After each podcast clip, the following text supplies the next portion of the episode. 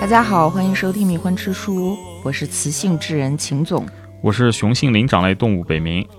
咱们上期节目又是聊八卦，嗯，感觉大家还是特别的喜欢对效果拔群。啊，比我们聊严肃的文学或者是很认真科普的那些书啊，评论区大家这个欢快程度还是更高一些对，是吧？嗯，但是呢，八卦这个词好像在我们的生活中处于一个很难登大雅之堂的地位。对，不是很啊上档次。不太上档次，好像一般会和什么长舌、嗯事儿妈、然后八婆，是吧？嗯，跟这些词联系在一起，而且呢，它往往是偏女性的嗯，啊。这些看法到底对不对呢？就是说，人类生活当中，八卦到底是不是一个无足轻重的，甚至是会一直带来不好的影响的一种活动呢？嗯，今天就向大家推荐这本书啊，《梳毛八卦及语言的进化嗯，》，因为这本书太好看了，而且这个书的影响力其实特别的大。它看起来呢小小的一册，但实际上它对于今天很多这种互联网大厂的影响啊，那都是举足轻重的。嗯，通过这本书，咱们就可以看到，这闲聊八卦呀，你可千万别小看它，它其实是推动咱们人类进化的主要动力，包括咱们今天人类大脑皮层当中的非常重要的突变和演化，都来自于八卦。可以说，没有八卦就没有人类，是吗？所以就千万不要小看这个这个碎嘴子啊，啊、嗯而且，我比如说，我们不是录一播客吗？ 嗯，我们录这个播客，你以为是怎么说让大家学习知识啊，还是什么呀？不是的，我们的初衷和最后达成的效果，其实无非就是一个八卦，同时呢，它也是猴子之间互相梳毛的一个廉价的替代品。啊，呃还是廉价的替代品。 哎，对，廉价的替代品，它没有办法代替最开始的这个给你挠痒痒、抓虱子，啊，好吧？那咱们就来聊聊《梳毛八卦及语言的进化》这本书。好，呃，先来说说它的作者，作者呢就是罗宾·邓巴教授，他是非常著名的进化心理学家。嗯，哎，你说什么叫进化心理学家？感觉进化就是进化心理学，就是好像跟我们今天的生活相关了，应该是跟古猿什么的是没关系的，对对，一般来说好像不会把这两个东西联系到一起。对吧？但是实际上，他们两个之间的关系非常的紧密。嗯，邓巴教授呢，他就是牛津大学的进化心理学家。嗯，他主要的研究领域呢是社会遗传学，很厉害的嗯啊。，邓巴这个名字呢，其实很多人应该听说过，因为有这么一个算是专有名词了，叫邓巴数。嗯什么叫邓巴数呢？其实就是一百五十定律，讲一个人能够维护的算是朋友的熟人嗯不会超过一百五十个，啊，这听过吗？啊这这听过，但我我不知道它叫什么邓巴鼠。啊，呃，比如说微信的核心理念其实就是这个邓巴数，呃微微信的那个产品经理啊，嗯张小龙老师。反复的去说邓巴数，邓巴数，但是他好像不叫邓巴数，他在演讲当中说这个叫一百五十魔咒。啊，这一百五十魔咒呢，是他从人类简史当中看到的，但是人类简史的作者尤瓦尔·赫拉利并不是一百五十魔咒的这个始作俑者呃发明者，嗯他只是这个理论的搬运工。嗯他从哪儿搬运的呢？其实就是从罗宾·邓巴老师的理论当中来的啊啊，所以叫邓巴数。这个邓巴数是在上世纪九十年代被提出来的，嗯在一九九六年的时候出版了这本大众科学的小册子《数码八卦及语言的进化》，嗯一出版就被誉为是神作。因为什么呢？大部分科学家在科普的时候都是比较落后于时代的，因为嗯会比较谨慎，对吧？专家只谈自己的领域，而且是比较确凿的。对，很少说有严肃的、认真的科学家会拿出一些特别有创建的东西来，因为可能会被人指责说博眼球、对，而且搞得一个不好，你稍微稍微出点这个纰漏，翻车了，对，翻车了，被人啊喷死，被人喷惨了就。就是啊。但是邓巴老师的这本《梳毛》呢，它出版于一九九六年，嗯在这本书当中提出来的观点是具有颠覆性的，而他不仅没有翻车，嗯你看这这多少年过去了，今今年这是已经二四年了嘛，嗯这二十多年过去了，人们的生活当中已经出现了互联网这个革命性的东西，嗯而邓巴数一百五十魔咒到现在不仅没有被打破，还反复的被印证。嗯可见罗宾·邓马老师可以说是一个很伟大的科学家了、嗯啊。但是他作为一个科学家提出这个理论，绝对不是拍脑门儿，嗯也是经过了很长时间的这个研究，他的朋友、同事，包括他的学生，又给了他很多的启发。嗯他把所有的这些思考的过程呢，都凝练到了这本儿书毛里面。嗯哎，所以看的是非常的过瘾，里面还有很多小细节，提出并回答了很多问题。其实读完这本书之后，你可能会对人类社会的本质，包括我们今天这个一些社会学的理论啊，嗯争吵不休的一些舆论上的分歧，有一个新的看法，嗯，甚至它有可能会挑战我们一些比较这个常识我们认为比较先进的、正确的啊、比较道德的啊这些社会学的观点，啊让大家回到人是个什么东西这个问题上来。嗯人类本身也是动物，就我们到现在还没有没有办法摆脱我们的动物性。嗯当人类谈到自己的精神生活，包括我们说人和其他动物的一个巨大的区别就是有语言，呃，我们我们可以创作各种各样的文学、诗歌，我们可以发展科学，我们还有宗教，嗯哇，你觉得好了不起，对不对？但是呢，我们的这个能力是从哪儿来的？凭什么我们嘎嘣儿一下就获得了这种神力？嗯小猫咪就没有。对啊，甚至我们的物种上的兄弟姐妹黑猩猩，它们也没有。黑猩猩是能够有一些基本的类似于语言的这个这个沟通，嗯但是它没有办法达到人类的这个水水准，这是为什么呢？那邓巴老师他建议我们在思考这个问题、下结论之前，先去观察观察你周围的人类，嗯他们在言谈的时候都谈了些什么？因为我们一说到人类的语言啊，你就觉得啊，这个是沟通、传递有效的信息，嗯然后呢，搞科研、写论文，嗯是吧？怎么怎么样的？但实际上，你在任何一个地方去听别人的对话，永远有三分之二的内容是生活琐事。啊也就是八卦。比如说，哎，最近那谁谁谁他怎么样啊？他们家孩子考上哪个大学了呀？啊，是谁谁谁两口子离婚了呀？呃，谁谁谁从单位离职了呀？啊，嗯为什么离职？是不是闹崩了呀？撕破脸了呀？是吧？基本上都是关系，都是人际关系，亲子、情侣、同事。除了在一些专题性的规定好了，我们只能讨论这个的场合啊，你很少能听到别人就一个技术问题或者是读过的某本书进行深入的交流。嗯哪怕你可能会遇到，有这俩人啊跟这儿谈诗词歌赋呢，嗯你发现他坚持不到五分钟， 过了五分钟，这话题慢慢的就会重回社会生活，啊这是口语沟通。咱们再来看这个文字，嗯，就说出版物吧，啊，就说我们出版业，出版物就不一样了呀。呃，不，你以为不一样是吧？大家可以去看全球范围内的出版内容当中，有三分之二是小说。啊，小小说是什么呀，朋友们？故事，你故事没？故事是什么？就是社会当中人际关系这点破事儿。嗯让千万读者都特别喜欢看的，就是主人公怎么样为人处事，嗯对吧？这主人公怎么谈恋爱呀、啊，杜拉拉怎么升职啊？然后这这张无忌他怎么当上这教主的呀？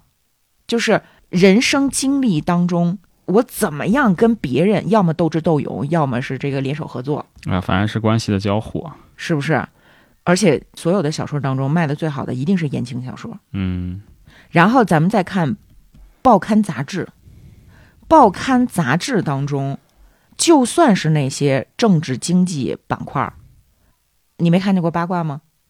嗯，呃对对吧？嗯，这是有。就是你你说聊这个政治经济新闻的，他也会以人为中心。聊这个人干了什么，然后大家特别喜欢看嗯谁又贪污腐败了吧，是吧？啊、这个谁谁又有桃色新闻了吧？你说你是发自内心的关心他贪污腐败的这个钱，是如果变成是国计民生啊，能有什么呀？你你关心这个吗？其实你不关心，不关系。对吧？ 主要还是一看到这个人出了什么事儿，你就很兴奋。嗯所以呢，我们人类引以为傲的语言，包括文字能力，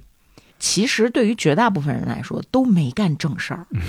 这正事儿啊，加引号指的就是搞科研，搞学术，哎，这个写论文。嗯没有，绝大部分人的绝大部分时间全是在家长里短。啊哈哈，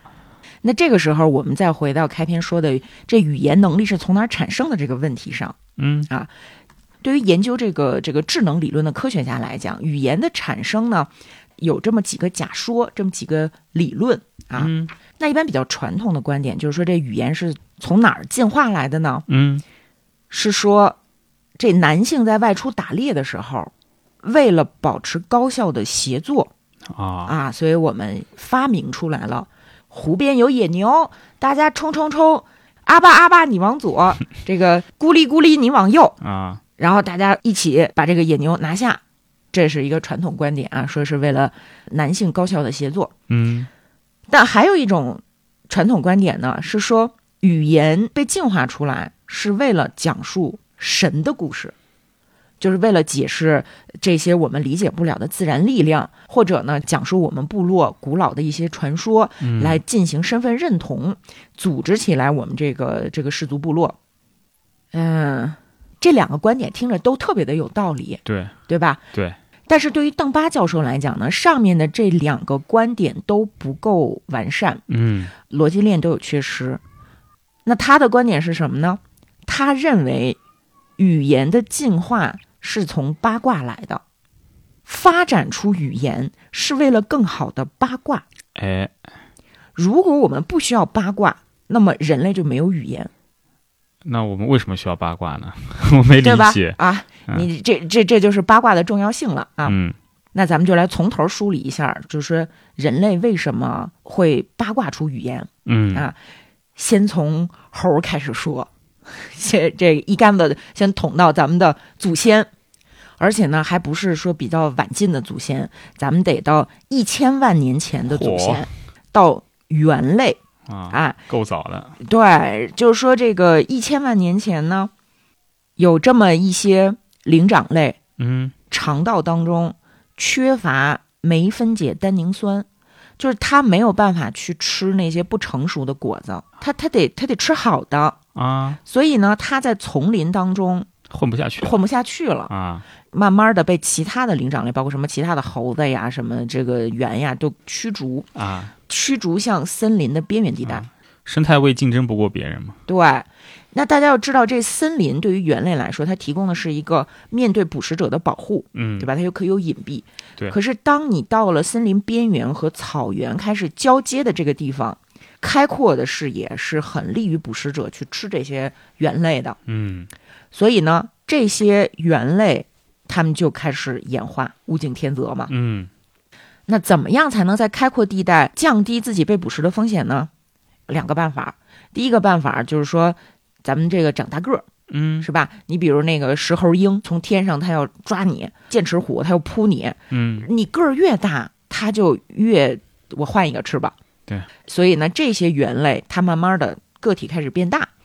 然后它的第二个策略呢就是群居。其实大部分灵长类都是群居动物，嗯但是这一只猿类呢，它的群居数量就变大了。啊，更多的猴子在待在一起，对你更多的猴子待在一起，大家就可以彼此提醒，然后互相保护。嗯是不是啊、这个策略是非常容易理解的，是吧？那大家说这一支猿类家族，他们族群扩大了，这好事儿啊。嗯但是你有没有想过，这个族群扩大就意味着食物就会变得稀缺，嗯，就是说大家都在这一块地儿，那这块的好果子不够分怎么办呢？嗯，食物产出不够，对，那咱们就得扩大活动的范围，嗯慢慢的。我们的这个猿类祖先，他们就比其他的灵长类活动的范围要更大。嗯那你活动的范围更大，捕食风险增加，那你数量就更大。这一支猿类，它们的总那个族群数量，慢慢的就从其他猴的那种，比如说五到十只，然后十到二十只这样一个小集团呢，扩大到了平均五十五只。今天的黑猩猩，就是和我们的亲缘关系非常非常近的这个灵长类啊，就我它们第三类黑猩猩嘛，对，今天的黑猩猩它们的族群这个猴数啊，是差不多五十五只嗯一个族群，这已经相当大了，确吧实，这好像也没什么问题吧？就你只要达到一个动态平衡就可以。但是大家有没有想过，一旦形成这么大的联盟，这个联盟就需要一个有效的方法去维护它，嗯不然就散了。而且呢，几十个个体组成的联盟当中，就很容易会形成阶级，不，这不能叫阶级啦，就是说地位高下之分，对，所以在一个数量比较大的联盟当中，我们会发现，就不管是猴儿还是猿啊，大家彼此之间都会互相梳毛。梳毛本身它是一个有实际价值、有实际作用的一个动作，互相清理皮毛，然后保持卫生、保持健康，对吧？包括我小的时候，家长带着去动物园看，说你猴山上那猴子互相梳毛是干什么呢？是为了抓狮子，抓虱子，然后吃别人身上分泌出的盐粒儿。嗯，对吧？所以我们小的时候，不管是《十万个为什么》呀，还是其实挺官方的说法，就是说猴子为什么总是彼此梳毛，嗯是为了我吃你身上的盐。嗯，但实际上呢，我们会发现说，猴群当中梳毛的时间占比是远远大于保持毛皮光洁所需的时间。嗯，而且我们真的去看的话，猴子它梳毛的这个过程啊，它能摄入到的这个所谓的这个营养素， 就是不不太存在的。啊嗯，所以就推翻了上面的这两种知识啊。嗯，那研究者发现说，猴子之间梳毛的时间可以高达它们活动时间的百分之二十，这很恐怖的这个比例。嗯，因为大部分野生动物的白天活动时间都是在吃，必须要不停的觅食，你才能存活。这个觅食的时间之外，你还要抽出百分之二的时间来给彼此梳毛，啊，那确实挺夸张的，对吧？那这是为什么呢？其实就是因为梳毛意味着我和你结盟。嗯首先，梳毛会让猴子产生一种这个内源性的鸦片物质，就是内啡肽，啊，爽，哎，就爽，就是舒服。人类也是啊， 对，亲亲抱抱呀，然后梳梳头啊，嗯摸摸呀，我们也会觉得特别的愉快，对吧？就是咱们老说有肌肤饥渴症，其实就是我们想要这种内源性的鸦片物质来让我们放松情绪、缓解焦虑。嗯，哺乳动物都有，小猫咪也需要你摸摸，对，但猴子对内啡肽的需求是非常高的，就是科学家做实验。给猴子注射那种抑制内啡肽产生的同类的物质啊，嗯猴子就会变得非常的焦躁，然后不断的要求同伴给自己梳毛。嗯那小猫咪没有这个需求，对吧？就是说，社会性动物特别的依赖这种内啡肽。嗯，其实你看，今天咱们现代社会焦虑症这么多，是和内啡肽不足有关的。啊，而且你想，你在被梳毛的时候，你是完全放松下来的，甚至会梳着梳着就睡着，嗯，对？吧？那这个时候你的警惕性是没有了，嗯表示你对给你梳毛的这个人个体是绝对的信任。嗯这个时候就会建立一种联盟关系，而且在这个联盟关系当中呢，就是说这为什么会进化出说猴子依赖内啡肽的这样机这样的一个机制呢？其实是一种博弈，这种博弈呢，哎，它是非常经济学的，就是说在一个群体当中，大家都要为这个集体做贡献，对不对？嗯但是在这个群体当中的人数越多，浑水摸鱼的搭便车者就越多，是不是？在任何一个企业里都这样吧？嗯是，如果咱们只有一个和尚，你挑水吃，是吧？两个和尚怎么着？你到三个和尚的时候就没水吃了。嗯那你说你都到了五十个猴子了，是不是这里头会有很多的猴子？就是说，谁能干谁去干，我在家吃干饭。啊，那怎么办呢？其实梳毛就是一种投名状，什么意思呢？就是你如果不给我梳毛，嗯你遇到了挨欺负的情况，我是不会帮你的。啊，但是你日常，咱俩通过梳毛结成了联盟，那你有事儿我挺身而出，我有事儿我也相信你会为我挺身而出。就为什么一定是你给我梳完毛之后我才帮你呢？嗯这个背后呢，还有一个梳毛时间排他性的博弈在，因为这表达了你对我的忠诚。你在给我梳毛的时候，你就没法给他梳毛，所以很多动物其实都是靠这种投名状确定联盟关系的，包括鸟类求偶，甚至包括我们争论不休的这个彩礼问题，嗯，本质上都是在博弈过程当中建立一个沉没成本，提高你毁约的代价。嗯这样咱们才能建立联盟。你看，比如说这个各种鸭类、呃小 PT，就这些鸟类，它们在求偶的时候呢，都会出现雄性向雌性喂食。哦，为什么要有这喂食的第一步呢？其实特别简单，就是因就给为彩礼嘛，就就是给彩礼，嗯不光是说你给了彩礼显示你们家有钱啊，嗯，而是说雌性在哺育后代的时候是非常辛苦的，而如果说这个雄性它在雌性孵蛋和后面哺育后代的时候直接跑了，去跟另一个雌性去养育后代了，那么每一个雌性的育雏的成功率会降低。嗯比如说一个雌性它一窝下十个蛋。然后这雄性一直跟着它一起这个建立家庭养孩子的话，这十个蛋里有八个能成活，嗯这成活率很高。但如果说这个雄性，它找了一堆雌性，十个雌性，嗯然后每一个雌性它都不负责，啊结果导致每一个雌性它十个蛋里只能成活一个，啊那它也优于只跟这一个雌性好，嗯对吧？所以这个雄鸟它的最优策略会是，就完全是渣鸟不负责，嗯嗯对不对嗯？是那为什么鸟类世界整体上还还是比较一夫一妻制呢？嗯其实就是这个彩礼制度。我先花大量的时间捕食，给这个雌鸟提供一个投名状，就是说我向你表达忠诚。嗯它在前期花费的时间成本足够高，所以它就会跟这一个雌鸟建立比较坚固的同盟关系。嗯一起养育后代。而如果说你在养育后代的过程当中，你说我跑了，我再去跟一个别的雌性，人家别的雌性也要求你先给我捕食一个月，啊那你这不得得得不偿失吗？啊成本太高了，成本太高了，所以这是一个雌性和雄性在自然界博弈当中形成的一个平衡。嗯梳毛也是这个意思，你给我梳毛，你不给他梳毛，你对我忠诚，那么我也对你忠诚。嗯而我们可以看到，就是社会性动物啊，尤其是灵长类动物，一般是一夫多妻制，一个雄狒狒，然后十几个雌狒狒。嗯但是呢，你千万不要以为这个一夫多妻制是完全雄狒狒控制雌狒狒，雌狒狒实际上是通过它们的母系亲缘，再加上这种梳毛的关系，建立起了牢不可破的同盟。所以我们可以观察到，在狒狒的家庭当中，如果这个雄狒狒欺负其中的一只雌狒狒，啊要被一堆雌狒狒打没错啊、啊，姐妹们站起来，是梳毛搭档姐妹们会嗯并肩站立，怒目而视，发出阵阵狂吼。这个时候，雄狒狒一般都就是就是就是怂了、软了，啊然后就会生气的离开。而有的时候，这雄狒狒呢，它为了维护自己的安全和嗯尊严啊，它就会很凶，就是不退缩。嗯如果这个雄狒狒不退缩的话，你会发现雌狒狒并不会妥协，只会导致更多的雌狒狒加入其中，姐妹们互相助威。啊呃然后这个这个甚至会追着雄狒狒满山跑啊啊。而且我们可以观察到，就不光是狒狒啊呀，包括什么什么长尾黑颚猴当中呢，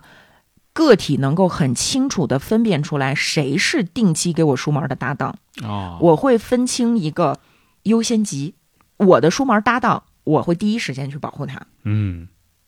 哦，说到这个分清优先级的能力啊，嗯提一嘴，就是叫这个马基雅维利智能论。什么叫马基雅维利智能论呢？嗯我们在《哲学家与狼》那一期当中跟大家提过，就是说这黑猩猩的政治有这么一本书啊，就是说黑猩猩它是会欺骗的，它是会利用自己的认知和自己对别人的认知和自己对别人对自己的认知来进行欺诈。嗯就是你看，这都好几层嵌套了嘛。这种好几层嵌套呢，就被这个智能理论的研究者称之为马基雅维利智能论。就是我能根据对象和第三方的关系来调整我和对象之间的一些行为模式，对，那你比如说这梳毛搭档啊，呃，你比如说这个呃这个大壮，本来想欺负小强，嗯但是这大壮他发现小强有一个梳毛搭档，然后这小强的梳毛搭档以前给大壮梳过毛，嗯所以大壮决定我不欺负小强了。啊这就是在一个人个体数量比较多的群体生活当中，个体建立出来的这种相对比较复杂的智能。嗯所以你就看到这梳毛，它不仅是建立联盟，它有的时候还能保持和平，避免冲突。嗯你你比如说，那个这书里有一个例子，就是说在有两个熊狒狒的一个家族里头，这两个狒狒它肯定要殊死搏斗，嗯，去争谁能够获得这个繁育后代的交权配利。权嘛，对，但是有的时候呢，这两个熊狒狒它们可能已经打了一两天了，嗯分不出胜负来，这个时候怎么办呢？他们两个都想留下自己的后代，于是决定说我们，呃是要不结盟吧，咱各取所需，好不好？这初来乍到的狒狒呢说，嗯，老狒狒你也别跟我打了，你留下来帮助我，然后我也允许你留下一两个后代。嗯这个时候你会发现什么呢？年轻的狒狒会撅起自己的屁股，让老狒狒摸， 然后他们两个呢会用战斗过后仅剩的这点力气彼此梳毛，啊表达我们建立一个联盟关系。啊，啊，所以你可以看到梳毛非常的重要，它不是一个简单的事情，它可能是作为灵长类群体当中一个最重要的社交核心，就没有梳毛可能就不存在结盟。嗯嗯，然后脑科学家的研究发现，就是有这种复杂的结盟能力的群居动物，在大脑当中会有一个不同于其他物种的东西，嗯叫新皮层。咱就说大脑，哺乳动物的大脑是由三个部分组成的，第一部分是原始大脑，原始大脑咱们远古的爬行动物祖先就有了。嗯大脑的第二部分是中脑和皮层下区域，主要负责你的这个感觉、五感，还有一些机械运动，就我叭抽你一大嘴巴，你哎呦真疼，是吧？ 这个就是这第二部分负责的。啊啊，然后第三部分就是皮质，大脑的外部区域，这是哺乳动物特有的，咱们灵长类动物大脑也是这么布局的。嗯但是灵长类动物比起其他的哺乳动物，我们的新皮层面积有了显著的变化，就是这新皮层其实就是相当于你思考的这个区域，嗯而我们灵长类大脑的这个这个思考区域新皮层啊，它的面积占脑容总量的百分之五十到八十不等火啊，就其他的哺乳动物大多数啊是百分之三十到四十，咱们直接是翻倍了。其实咱们说一个动物它的聪不聪明，说它脑容量大不大，主要说的就是这个新皮层的面积占比嗯和它的身体的肌肉含量，就是它大脑需要控制的这个肌肉越多，那么它的这个大脑就应该越大啊。就是比如说咱说大象聪明，但是大象脑容量那么大，嗯它好像也没比人类聪明，对不对？为什么呢？就是因为大象的肌肉量也非常的大。哦支配肌肉的大脑之外，能留下来去思考的部分，其实才算数。呃，反然然后咱们再说回来，灵长类就是说，灵长类的大脑的这个新皮层面积特别的大，而且在排除了干扰项之后呢，邓巴教授的研究发现，群体规模和新皮层面积它是有相关性的。嗯这动物的大脑新皮层越发达，它能组成的社会群体生活的规模就越大。啊其实你想一下也知道，就这群体规模一增大，你的关系复杂性是指数级上升的，对吧？比如说你的群体有五个人，嗯好像是你需要跟四个人搞好关系，但其实你除了跟这四个人搞好一对一的关系之外，你还得留心这四个人当中他们两两之间的关系，啊对吧？这就出现了六对儿，六对儿关系。如果这个群体有二十个成员呢，你要关注的是一百七十一对儿关系。那你看一下就组合数就梆梆梆的指数级上涨啊！嗯所以，由于我们的祖先出于生存的压力扩大了自己的种群个体数量，所以我们的大脑跟着发生了变化。大脑新皮层的这个研究呢，也支持了就这马基维利智能假说，就是说人类的聪明才智，我们的大脑的急速变异发展，应该是和人际关系的复杂程度梆梆梆往上升是有关的。啊然后邓妈教授说，他本来以为说只有灵长类是这样，嗯因为只有灵长类是没完没了的梳毛嘛。对啊然后有一天呢，他的同事罗布巴顿教授给他写了一封信，告诉他说，说你知道吗？吸血蝙蝠它其实是一个高度社会化的动物。我们总觉得吸血蝙蝠就跟那个吸血鬼似的，嗯啊，那就一个人住棺材里，然后然后半夜出来吸血是吧？其实不是的，吸血蝙蝠是高度社会化的动物，单独觅食之后呢，它们会回到栖息地，吸血鬼也是高度社会化的啊，它有这种 血族、暮呃光之城是吧？ 这行吧，啊，那就说明说明暮光之城很科学嘛，这跟吸血蝙蝠活动是很相近的。这吸血蝙蝠其实和灵长类动物一样，会花大量的时间相互梳毛，嗯而且有固定的梳毛搭档。这些梳毛搭档彼此支持到什么程度呢？就是如果说一个蝙蝠今天出门吸血没捞着吃的，它的梳毛搭档会反刍出血来给它的伙伴舔，火就是我把我的吃的吐出来再喂给你。啊，而这次我吃了我朋友吐出来的血，嗯，下次我朋友如果没太觅饿食了，哎，嗯然后我就吐出来给他。嗯，我还看过一个报道，说是如果吸血蝙蝠生了病，嗯就只有它妈妈愿意帮它梳毛。 哦，嗯要么那是马加维利呢。嗯， 而我们发现，吸血蝙蝠的大脑新皮层是所有蝙蝠当中面积最大的。嗯，这就是说，科学家他提出一个理论，他必须有各种各样的论据去支撑。嗯，然后我们发现他，哎，对的还是比较严丝合缝的，所以说明它应该是成立的。嗯但是呢，那就有一个新问题了，就是说这大脑的新皮层是不是面积越大就越好？嗯也不是，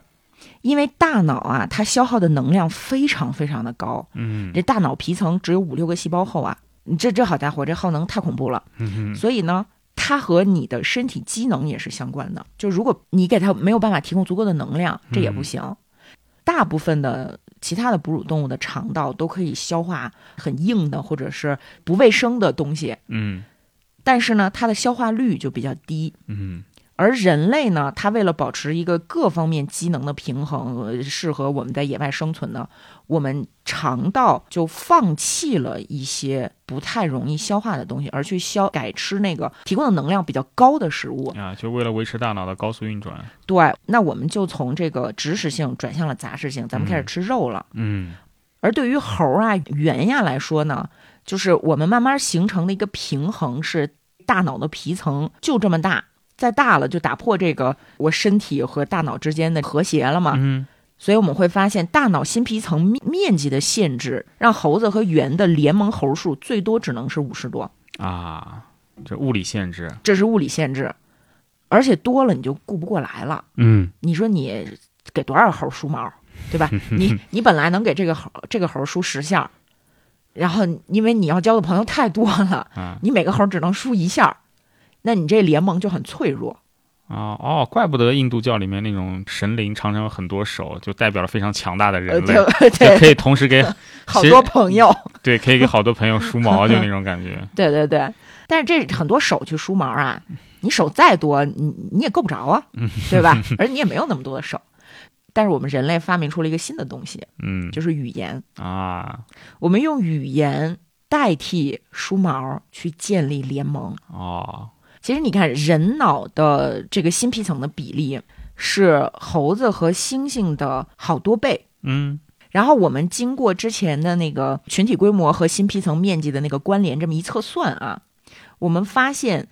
人脑新皮层的面积推算出来能支撑的群体个体数量是一百五十个，啊，这就是那个一百五十邓就巴邓巴数的邓巴来数源的。由来啊。而且你会发现在我们的日常生活当中，这一百五十魔咒是真实存在的。嗯然后还有一个特有意思的是什么呢？你发现一百五十是五十的三倍，嗯对吧？而人能够同时交谈的对象往往不超过三个，嗯这特有意思啊！就是说，梳毛一定是一对一的。我给俞北明梳毛，嗯我只能给俞北明在同一时间内梳毛，但是我跟俞北明说话，他旁边可以有两个人一起听我说话，那可以有更多人听。不行，为什么呢？因为在现实生活当中，我们可以观察到，任何一个社交场合的交谈人数小群体嗯很少超过五个，嗯就是说只能维持在四个人。一旦他有了第五个人出现，这个小群体很快会分成两两或者是两三交谈。嗯这是一个观察得出来的啊。那还有一个说硬，可能比较硬的推理是什么呢？就是说，这又是一个物理限制，就是人类的听觉只能达到一对三，嗯，再多了，那你就是一个演讲，就不是一个在现实生活中的社交生活啊，了。就是单方面的在那边陈述了，对别人听，啊，而且呢，很容易就走神儿。嗯你别忘了说，呃我们还在比较原始的状态下，你是一个大家的同时说话的状态，嗯，就是我们是一堆人坐在一起，叽叽叽叽叽叽叽叽叽。这个时候，如果超过了四个人，你是五个人在一起说话，这个时候是真的是听不清的。嗯，所以这个是人的听力的限制，导致能够同时用语言去梳毛的个体数量是黑猩猩直接拿手梳毛的三倍。嗯所以我们能够就是社交当中保持朋友熟人的数量也是黑猩猩种群数量的三倍，那也不得了了，一百五十个人，是吧？这嗯上限大多数人恐怕远远没达到。你说的特别对。就很多人觉得一百五十是一个小数，但实际上是一个很大的数。嗯绝大部分现代人，尤其是生活在城市当中的人是达不到的。嗯这个呢，嗯，和我们就是说生产力和社会结构的变化是有关的。就是以前咱们都住在村儿里，对啊，抬头不见低头见呢。，对，这村儿差不多就是一百多人，嗯，那所以我们这一百多人是形成了一个小的，你就说种群吧，社区吧，啊，小社区、小种群，嗯就是和我们原始的部落是差不多的。嗯但是由于这工业化、城市化的进程，大家慢慢的就开始分散了，开始独立的去生活。嗯，这个时候呢，这互联网还没存在呢，是吧？嗯所以呢，我们的这个社交的数量是远远低于我们本应该拥有的社交数量的。你就上班两点一线，就要么在公寓楼里面，要么在办公室里面，加起来人能认识几个？对，所以大家就会有各种各样的心理疾病。哦，但是在心理疾病出现之前呢，我们也会去采取一些自救措施。这个自救措施就变成了什么呢？就是各种各样的社团、各种各样的宗教信仰。啊，抱团取暖，对，所以当我们人被原子化之后，你会发现各种比较极端的想法会趁虚而入。嗯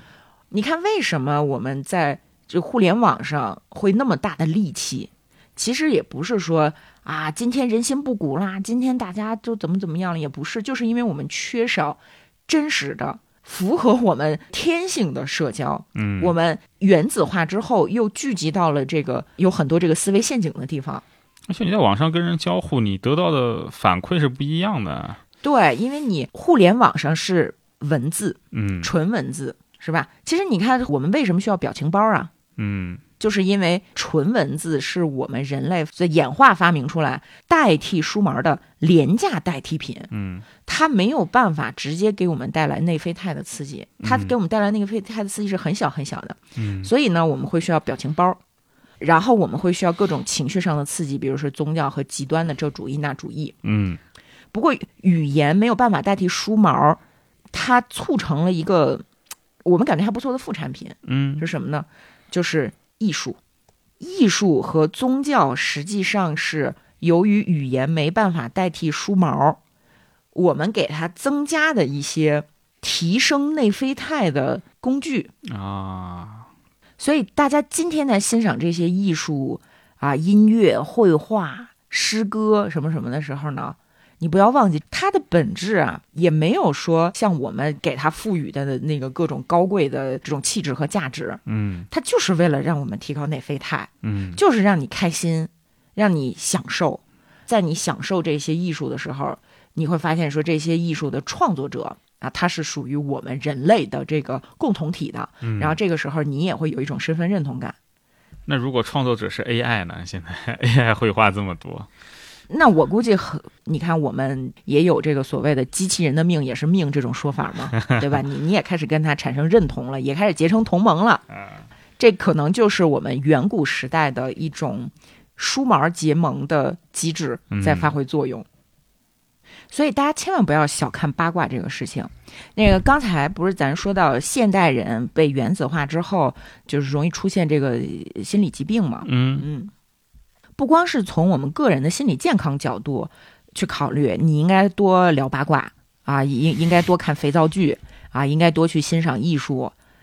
其实就是从这个现代资本主义的生产效率的角度来讲，嗯大的公司机构也一定要注意保障员工的八卦权。嗯研究企业的学者就发现说，如果一个公司没有茶水间，或者说在中午吃饭的时候没有一个大圆桌，大家坐在一起吃饭，你会发现这个公司的工作效率会显著下降。啊，作者就提到一个例子，说就真的有这么一个公司，发现说有一段时间这员工的组织松散无力，嗯工作效率显著下降，就调查，就哎怎么怎么办呀？这这怎么回事儿？我们是不是应该让他们多加班九九六啊？应该在他们厕所里装探头。啊，他 对应该这个上锁嗯是吧？啊，但后来人家这个公司啊，调查还真发现了说，所有一切的这种负面的变化都是和公司撤走了茶水间有关。啊，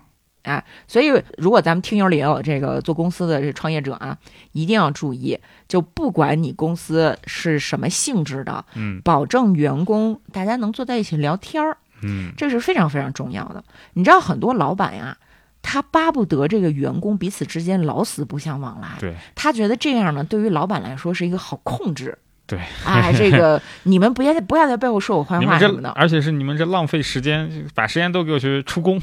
对。但是你要知道，员工聚在一起说你的坏话，嗯这可能是你作为老板给你公司带来的唯一的贡献，嗯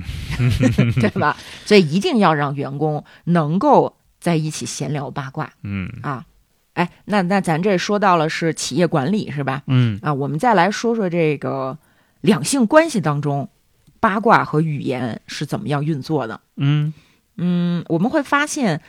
就是说这个男女之间其实还是存在客观的差异的。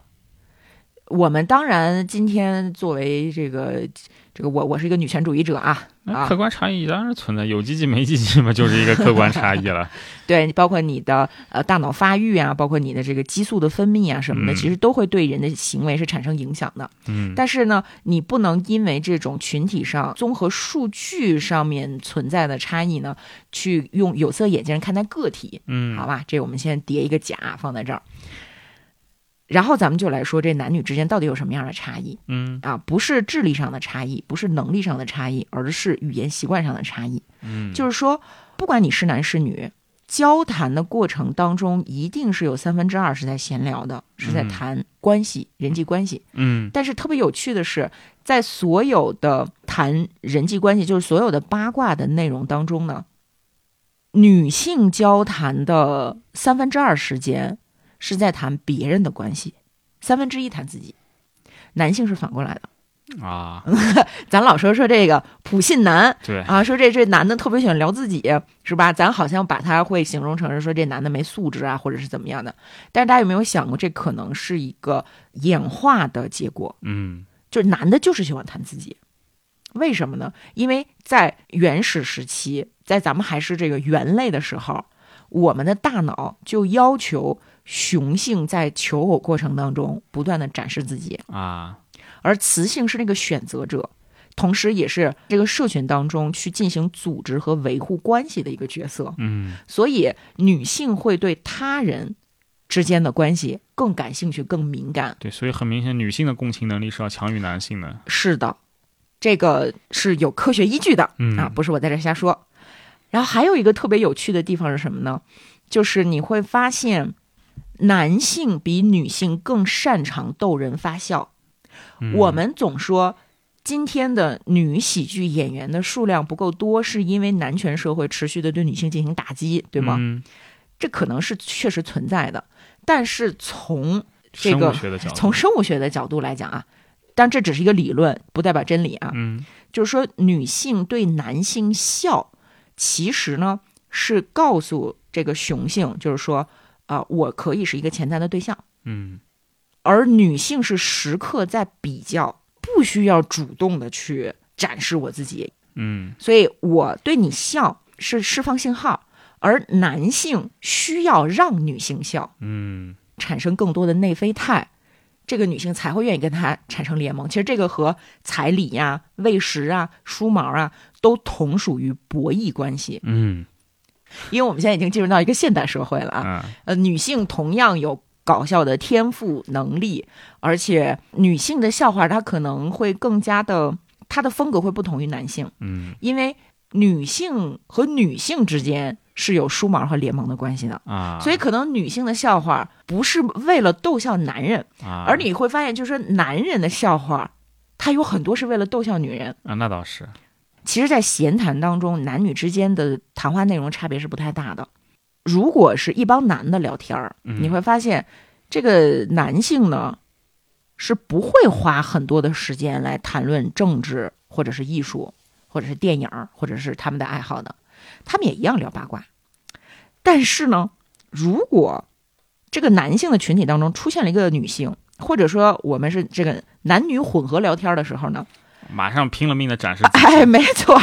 就是男性去谈论工作、学术、宗教、道德、政治的时间会大幅度的提高，嗯所以这实际上也是一个支撑我们邓巴教授的这个理论的一个论据啊，嗯就是说。谈话本身呢，就是它其实是有梳毛它对它就是梳毛，而且它有求偶的功能。嗯你想一下，我们彼此之间看对眼儿，是通过什么呢？除了说这这长得实在是太帅了，不就是通过谈话吗？嗯，对吧？那所以男性呢，其实是在潜意识当中会在有女性出现的时候，急于的展示自己嗯啊。所以我有的时候说，咱们这个女性同胞啊，有的时候呢也得多包容她们一点儿，嗯是 吧？讨不讨厌？挺讨厌的，是因为因为我没有允许你把我当成你的潜在对象，嗯，但是呢，他可能忍不住，这是本能嘛，就是一种本能，嗯是吧？就是他可能就是基因里头带的东西，嗯基因里面就会不自主的要推销自己，嗯而且呢，这邓巴教授在书中还举了一个例子啊，这个例子其实还挺反直觉的，就是说狩猎是什么？我们总觉得说在远古时期，雄性啊，男性，嗯，这个这个，不管是直立人还是智人啊，出去狩猎嗯是为了养活妻儿，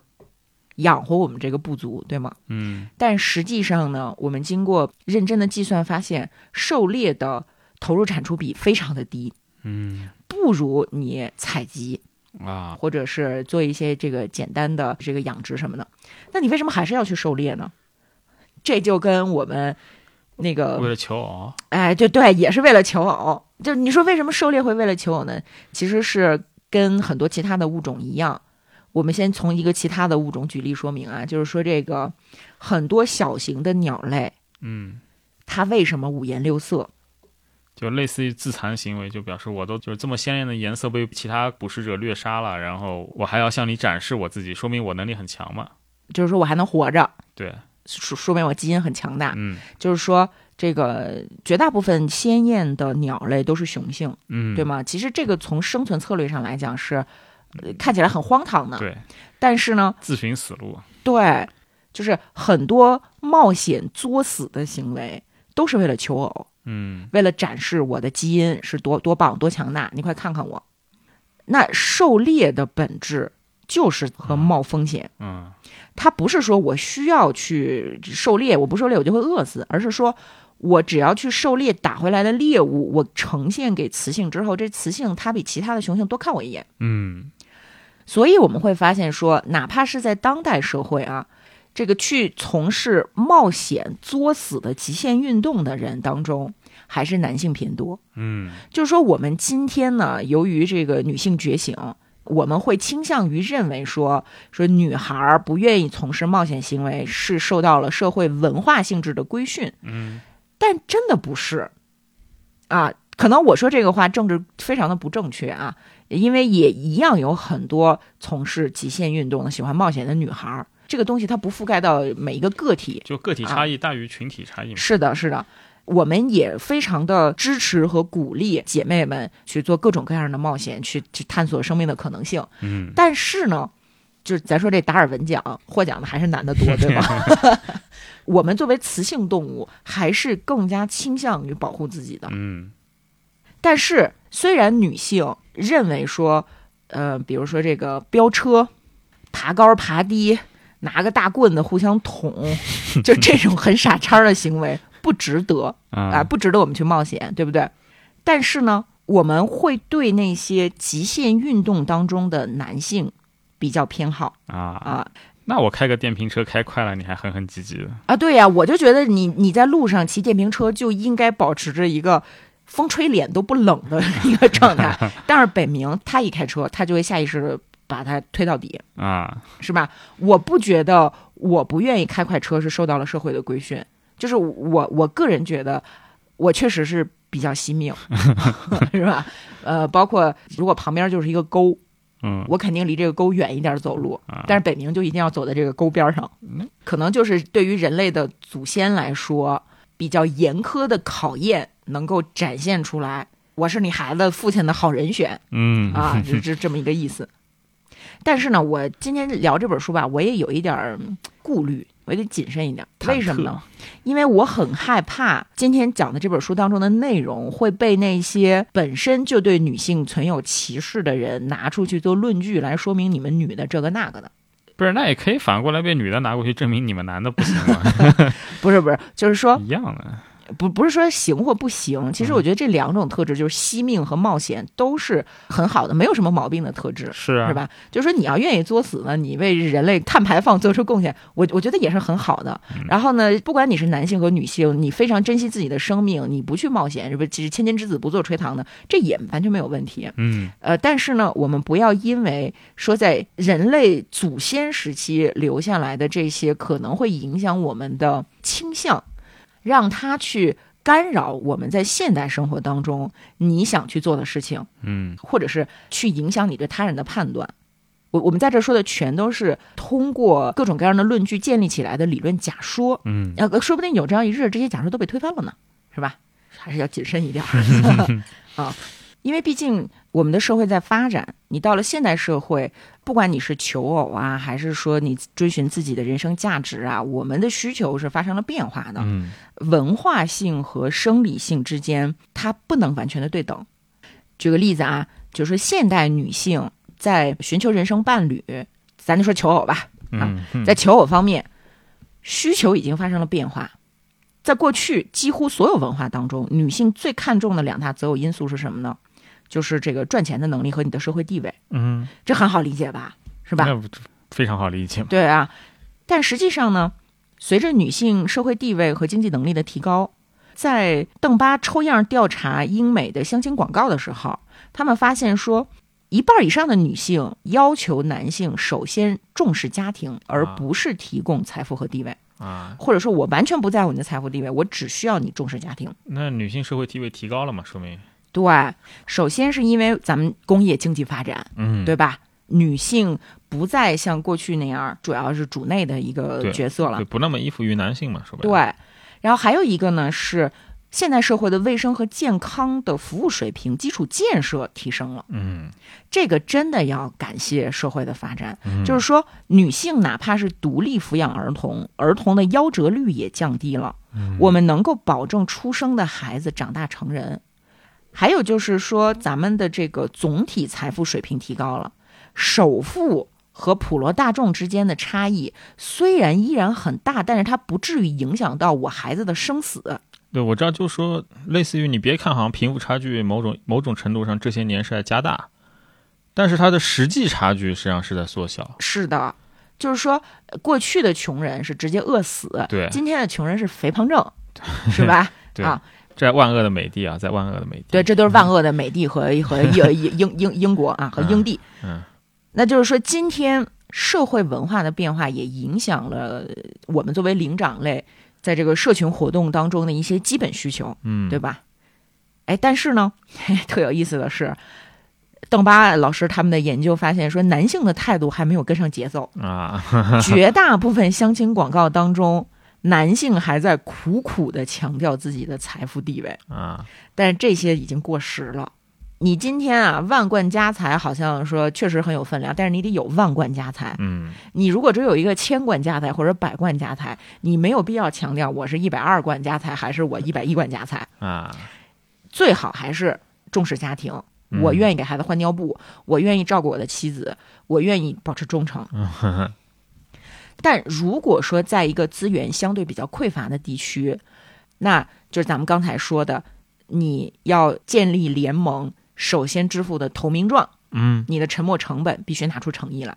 不然的话，这个女性她依然不愿意为了你去承担那么大的风险，嗯对吧？那咱们说，今天女性的需求就是说，这个男性重视家庭啊，然后怎么怎么这个提提供情绪价值啊什么的，你仔细想一想是啥呀？我希望你多给我梳毛，嗯哼，对吧？是是，你你你别老出去打那些没有没有必要的猎， 你就好好在家给我梳毛，给咱们的孩子梳毛吧，好不好？嗯多提供点内啡肽，比什么都强。其实这也证明了，就是我们很多时候在建立社会学的理论假说的时候，包括经济学，嗯就是把人类想象成理性的个体呢，就也对也不对。我们人类的各种行为，它背后肯定会有一个逻辑，这个嗯逻辑是理性的。但是如果你把人类的头脑和判断想象成是理性的，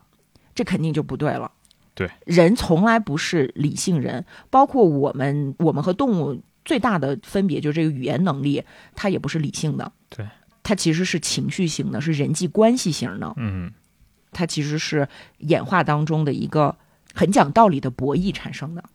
理解了这一点之后呢，你就会发现很多社会学家提出来的这个理论啊，嗯，它为什么是错的？比如说，说关于这个方言嗯啊，说这这方言啊，现在咱们全球的语言大概几几千种吧，然后大家就说，随着全球化进程，这些语言可能会在五十到一百年内消失，对吧？大家都用英语，或者说咱汉语这个独霸全球，全全都说汉 语是吧？嗯或者全都说阿拉伯语。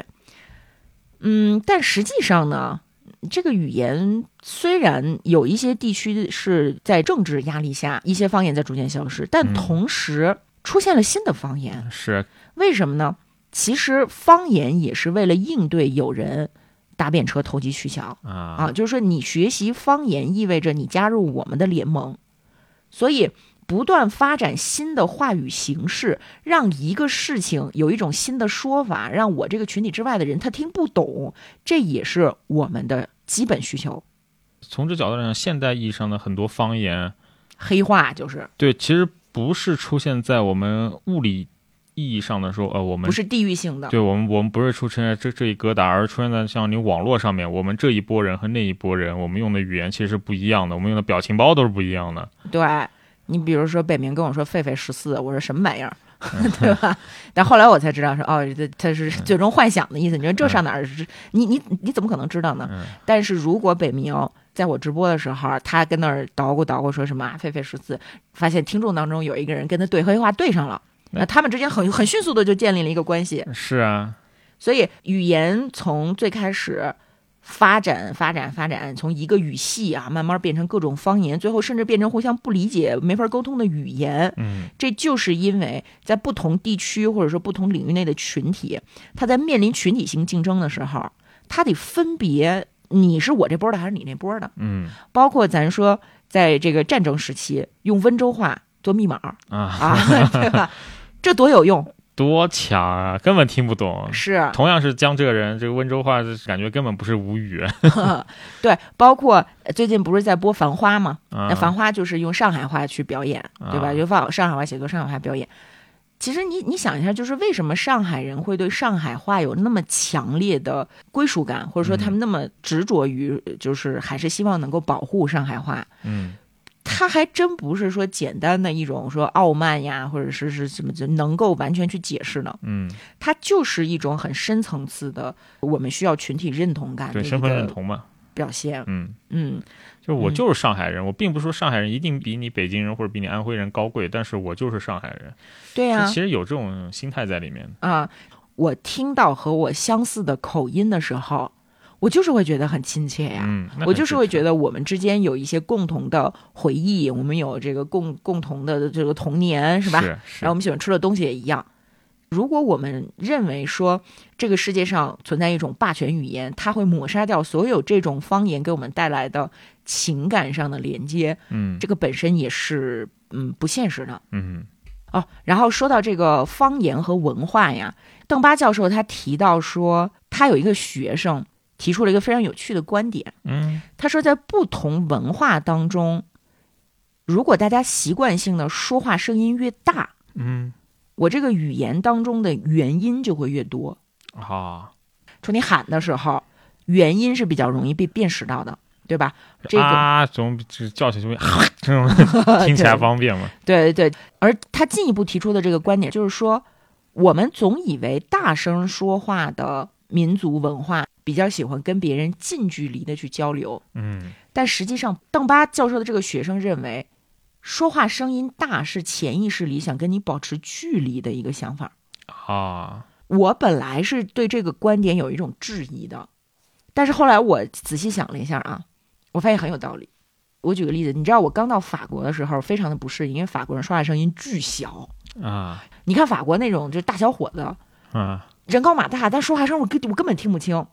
但是后来你发现说他们在餐厅当中的那个桌子与桌子之间的距离是很小的，啊，所以他们是习惯小声说话。那咱们中国人其实还是比较大嗓门的，嗯，啊是是，然后咱们中国人其实是不太喜欢肢体接触的，对吧？对，这个不分优劣高下，啊，所以我觉得虽然有点反直觉，但是还挺有道理。嗯，所以就是说，语言本身啊，它特别像是那种海面上的冰山，它露出来的我们能够直观感觉到的部分其实是很小的。嗯，在这个水面之下，其实是那个冰山信息量最大的部分。如果你去研究的话，你会觉得特别的有趣。仔细一看，这不就一竿子捅到一千万年前咱们的这人类祖先了嘛，对吧？是，啊，那这也说明我们也不要太傲慢，不要把人类想象成是一个纯理性的，能够在未来建立起来一个那种智性和理性光芒闪耀的乌托邦，嗯是吧？这不太可能。 不太可，猴子精不行。你你只是说我们和我们想象当中的那个人类的样貌是不太一样的。嗯，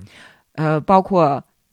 宗教这个东西，对吧？那马克思说宗教是人民的鸦片，嗯，当然是有点断章取义了啊。但是我们就断章取义的来说，